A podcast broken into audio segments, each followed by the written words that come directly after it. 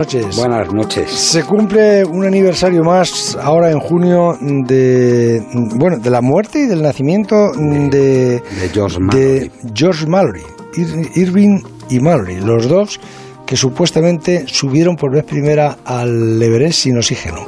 Sí, bueno, el, supuestamente. ¿No? Supuestamente, porque eh, nunca se pudo probar. Aparecieron, bueno, apareció el, ca- el cadáver de, de Mallory. De Mallory, sí, sí. Pero el gran misterio continúa y probablemente sea el, el misterio más grande, eh, no solamente que hay en el Everest, sino probablemente el, el misterio más grande que existe en la historia del alpinismo. Es- de todas maneras, subieran o no subieran, porque se, quedan, se quedarían muy cerca, porque el, el- el- el cuerpo pareció a cuánto? A 8.200 metros aproximadamente. Y el Everest son 8.800. 848, pero, Sí. pero ahí el- la clave fundamental es creer o no en el testimonio de uno de los compañeros que les vio y dijo que a la una de la tarde los vio a 8.600 metros de altitud, es decir, a 250 metros de la cumbre del, del Everest. Pues si los vio a 250 metros, subieran o no subieran en 1924, Sí,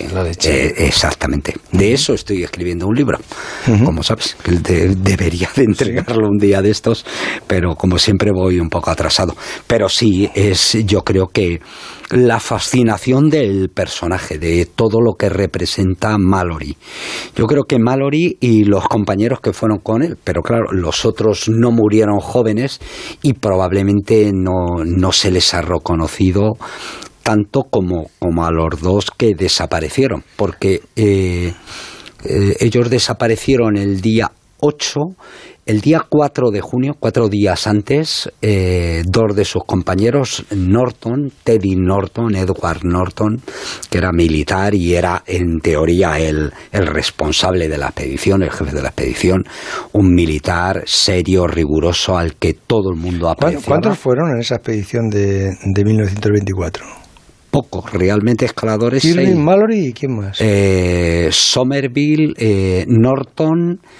Eh, Bueno, no Jeffrey- toda la alineación, pero ¿cuántos? Sí, ¿Seis? Dice, eh, cinco o seis. Eh, Sí. eh, digo, con, con posibilidades de escalar. Luego había un oficial de fronteras, luego eh, estaba Hazard y otros que, que realmente no llegaron por, por las. Fue en el mes de junio, enfermedad. que en esas, en el mes de junio, ¿qué temperaturas puede haber en el, en el Everest? Está entrando el monzón a primeros de julio. Es cuando más llueve, entonces, ¿no? De, de hecho, bueno, allí cuando empiezan las grandes nevadas. Lo que ocurre, bueno, ahora eh, los permisos del Everest se acaban. Sí, pero el- ¿qué el 1 de temperaturas, ¿qué temperaturas suele haber? Es lo que te quería preguntar. ¿Qué Pero en el campo base o arriba. Bueno, arriba, arriba. Bueno, arriba mucho frío. Bueno, ya lo sé, pero 30, que- 40 menos- grados. menos bajo 30 cero. grados. Sí, sí, sí. Por sí. eso te digo, Sí, lo que sí. me refiero es que subir a esas alturas en 1924, donde Bueno, existía la ropa que es, claro, Eso eso, es, eso, bueno, lo que estoy- eso eso es. es lo que quiero decir. Sí, bueno, de hecho, sabes que cuando se encuentra el cadáver de Mallory en 1999, realmente es una labor arqueológica. Eh, debo de decir que buena parte de los eh, alpinistas clásicos de Inglaterra se escandalizaron de que movieran el cuerpo de Mallory. ¿Por qué? Eh, pues porque en realidad están profanando una tumba. Es decir, así es, claro. Para la gente que lo estaba haciendo era más. ¿Al rescatarlo lo llegaron a traer aquí o se lo No, dejaron? no, lo de- eh, pero tuvieron que dar la vuelta al cadáver. ¿Por? Para, porque estaba tumbado contra el suelo y estaba literalmente pegado en el hielo. Entonces tuvieron que picar con, con pioles y luego darle un poco la vuelta para conseguir llegar a los bolsillos interiores. Para saber que era Mallory. Para saber que era Mallory. Eso lo hicieron cortando eh, las vestimentas, que por eso me he acordado cuando estabas hablando de los vestidos. Llevaba varias ca- capas finas de algodón y seda y luego llevaba una chaqueta de franela y una loneta de lana, de una loneta como si fuera una gabardina, vamos. Con eso estaban eh, atacando la cumbre del Everest y no sabemos si realmente subieron o no. Pero les vieron a 200 metros. Les vieron No en si- teoría a si 200 luego- metros. Hay, hay más cosas que, que, porque en realidad lo que hicieron fue prácticamente una investigación policial, ¿no? Sacaron lo que llevaba encima y con los objetos realmente te, das cuenta que era gente extraordinaria, todos ellos. Son aventureros como hoy en día no podemos llegar a imaginar. Eran aventureros románticos, eran gente que, que leían a Shakespeare y al mismo tiempo llevaban un pañuelo con las fotografías o las cartas de su mujer. Eran, eh, eh, era gente realmente adelantada a su tiempo, que fueron los primeros en imaginar. Hoy en día nos parece natural, ¿no? Pero principios del eh, siglo XX se imaginaran escalando una montaña como el Everest, eh, aunque en ese último ataque fueran con botellas de oxígeno, el, eh, el anterior de Somerville iban sin botellas de oxígeno. No, te iba a decir que, que mueren mm, de frío, de, hipotermia. Mueren de caída. O mueren de caída. Eh, Mallory claramente de una caída, como no se ha encontrado el cuerpo de... Van por la cara norte, entiendo. Van por la cara norte. por la otra cara se puede subir andando sin escalar. Pues sí, por no la tiene por qué haber caídas, ¿no? Bueno, eh, en el Everest siempre te puedes caer y te puedes matar porque tú vas caminando por crestas, por, por una arista que más o menos es un camino más o menos ancho o menos estrecho, pero eso te conduce inevitablemente al, vacío. Cuando llegas a la cumbre del, del Everest, estos días lo estaba recordando, ¿no? Cuando llegó Juanito y Juan Vallejo, Juan Vallejo llegó un poco antes que Juanito, fue a sacar en la cumbre del Everest la radio para hablar con nosotros, se le resbaló de las manos y se cayó la radio 2.500 metros. Me explico, es decir, te puedes ir al, al vacío mm, directamente. Pero eh, ellos llevaban botellas de oxígeno en el último, en el último intento. Eh, y cuando eh, mm, ven el cadáver de Mallory, no lleva las botellas de oxígeno, lo cual indica que el oxígeno que llevaba encima lo había consumido y por tanto o, habían llegado y se estaban dando la vuelta o directamente donde se acabaron dejaron las, las botellas usadas. ¿no?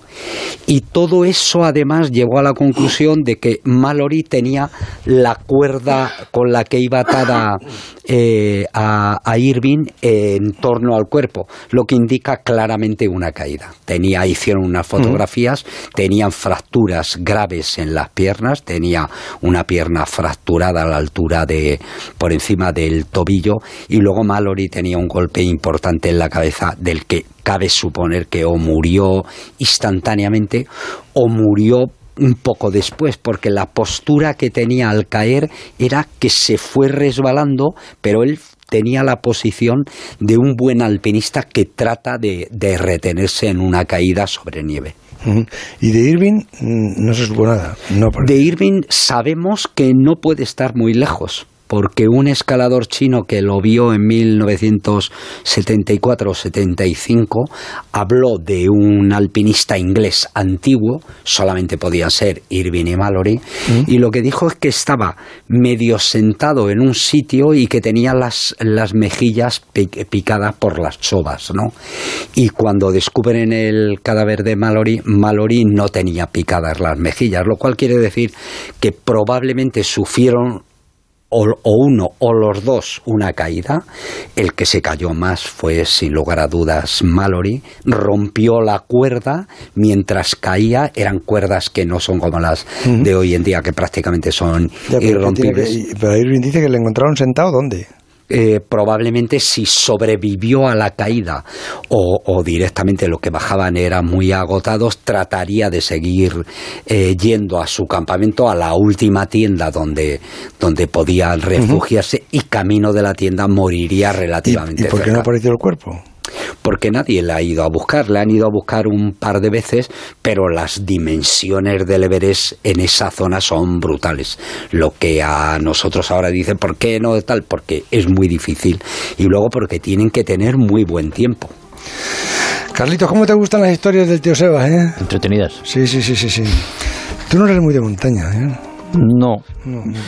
La montaña palentina, si acaso. No, no, todos los veranos siempre hago un par de, un par de rutas, no tengo mucho más tiempo. Ah, pero pensé que ibas a decir un par de ocho miles o No, no, algo no, así. no, no, rutas, rutas andando por la montaña palentina, que en el es- norte es muy bonita. Eso te iba a decir. Eh, eh, son los pre-picos de Europa y hay montañas preciosas y, por cierto, no te cuente, que, difíciles y peligrosas. que no te cuente cuentos que no sale de Astudillo en todo el mes de agosto. plaza. Sí, va, va a. Santander. Ah, bueno, a va a Santander Santander. A Santander va todos los veranos. Ah, a Isla. A Isla, Isla. Y al norte de Palencia también. Ahí tenemos el nacimiento del Pisuerga, hay unas rutas bonitas ahí, por Aguilar Campo, por Barruelo, en fin, muchas. Más cosas. Liga de Portugal el, eh, la tiene prácticamente sentenciada el Oporto. El Benfica, segunda derrota consecutiva, ha perdido esta noche 2-0 con el Marítimo. El Oporto ha ganado 0-1 en campo del Pasos Ferreira y a falta de cinco jornadas, el Oporto aventaja en seis puntos al Benfica. Otra mala noticia para el Valencia. Esta mañana se ha conocido la lesión de Gallá. Ayer tuvo que abandonar el partido contra el Villarreal por un problema muscular. Hoy le han detectado una rotura en los isquios de la pierna izquierda. Tres semanas de baja. Lo que quiere decir es que Gallá no va a volver a jugar ya esta, esta temporada. En Portugal anuncian que el Braga ha llegado a un acuerdo con el Barça para fichar a Abel Ruiz.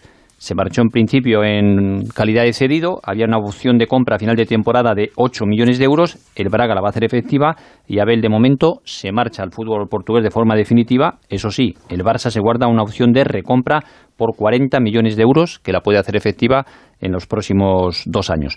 Y para mañana, atención que hay dos finales deportivas, una de fútbol sala a las tres y media el Inter Movistar frente al Valdepeñas, el equipo que se ha colado en la final de forma sorprendente. Y a las 8 de la tarde